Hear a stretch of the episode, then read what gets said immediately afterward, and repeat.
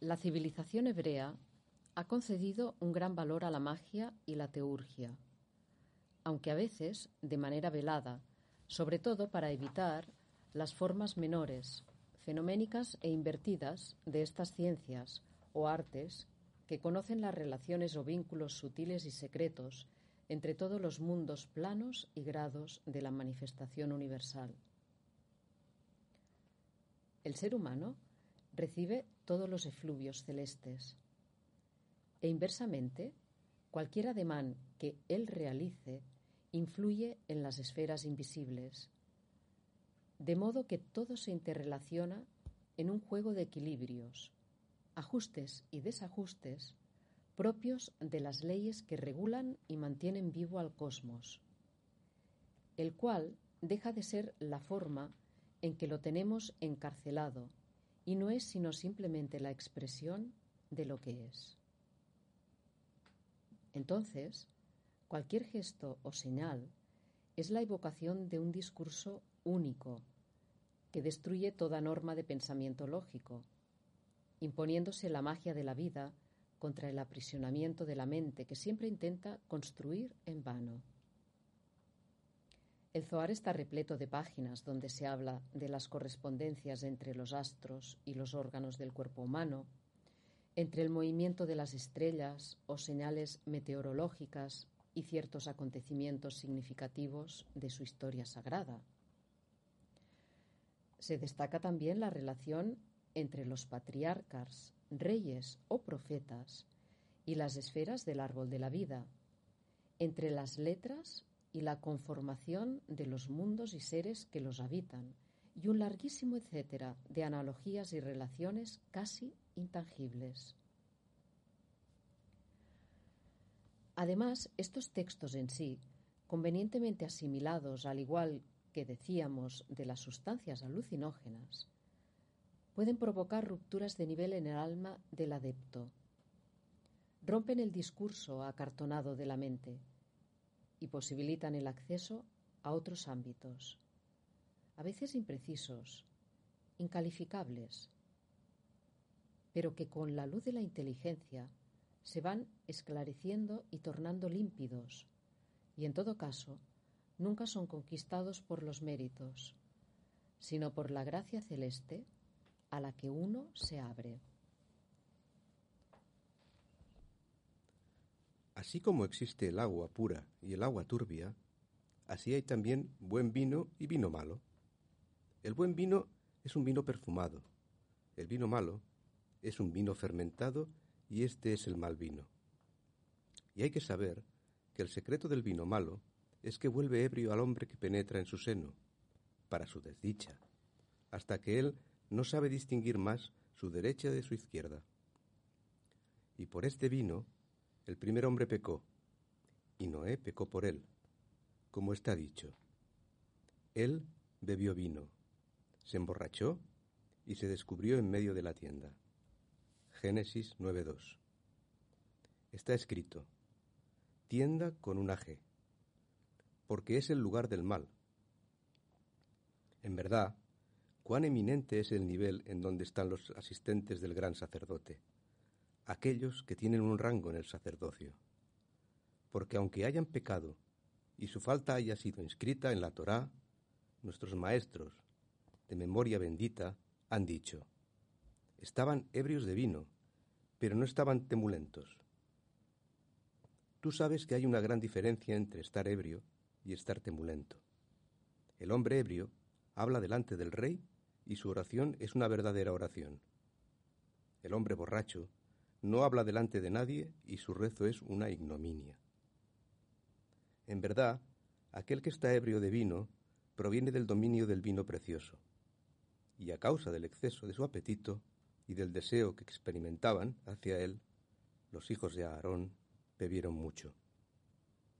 Y los maestros dijeron, Anteriormente un veredicto de muerte a su respecto salió delante del lugar, bendito sea, como está escrito contemplaron a Dios, comieron y bebieron. Éxodo 24:11.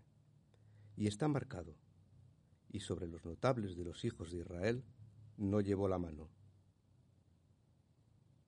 Luego entonces, a causa de su deseo de entrar en el Pardes, ellos se introdujeron ahí y bebieron vino bueno y precioso.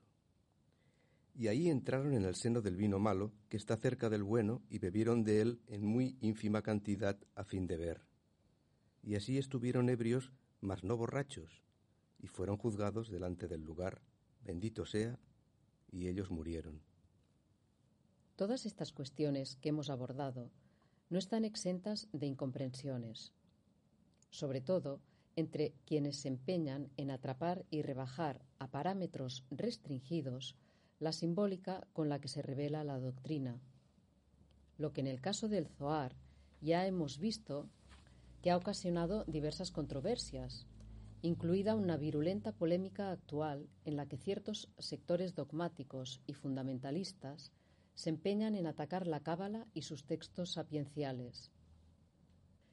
Respecto del Zohar, no dudan en tildar de barbaridad la atribución de sus textos a la pluma de una individualidad, lo que consideran poco más o menos un sacrilegio, más cuando se dice que Moisés de León comerció con ellos, como si la palabra de Dios no se pudiera expresar a través de emisarios o intermediarios que sintetizaran enseñanzas dispersas, orales y escritas, unidas a la propia revelación o experiencia espiritual interna, y que se emplearan estrategias variadísimas para continuar con la transmisión ritual, garantizando así la regeneración del universo. Ya vimos que Gershom Scholem, desde su postura de investigador universitario laico, reconoce esta paternidad, que no es incompatible con la que se le atribuye al legendario Simón Bar Yochai, puesto que ambas son adaptaciones horizontales de una revelación siempre vertical y atemporal, que se reescribe en todo momento. Scholem también admite, como dijimos, la influencia gnóstica en los orígenes de la Cábala, todo lo cual le ha acarreado más de una crítica, en el sentido que las facciones literarias de su tradición lo han tildado de heterodoxo y hasta de impío, tal el caso de lo afirmado por Philip Berg, discípulo del rabino Yehudá Ashlak, del Centro de Investigación de la Cábala, que en el prólogo de la Parashat Pinjas dice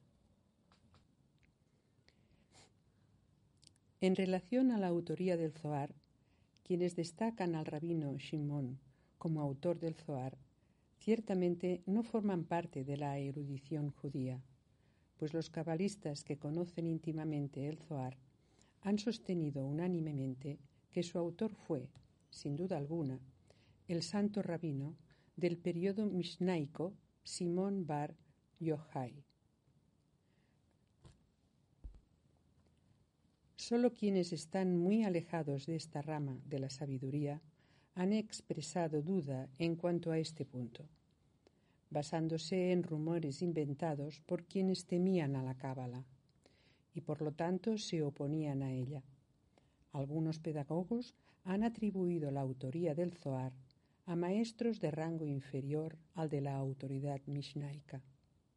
El santo Shimon Bar Yochai baste con afirmar que este autor considera inequívocamente que estas personas están en un error. Por su parte, Charles Mopsic adopta una perspectiva aunadora entre el exoterismo judío y su esoterismo, reconociendo influencias neoplatónicas e incluso cristianas en su moldeado, lo cual es utilizado por los puristas religiosos como excusa para atacar a la cábala, considerándola una mezcla de saberes. En el fondo, los que se adhieren a estas posturas rígidas no la ven como la médula de su tradición y además desconocen la existencia de una tradición unánime y primigenia de la que derivan todas las otras, entre las cuales es inevitable que exista una identidad esencial, puesto que no son sino ramas de un tronco único. Y aunque parezca extraño, aquel que se adentra en el libro del esplendor se va viviendo como un universo de luces y sombras, y se suma a un discurso que se va grabando en su corazón, con el asombro de que no es sino él mismo el que lo va escribiendo, en la medida que recibe iluminaciones, esto es, en tanto que va estableciendo relaciones cada vez más sutiles con la luz o verbo.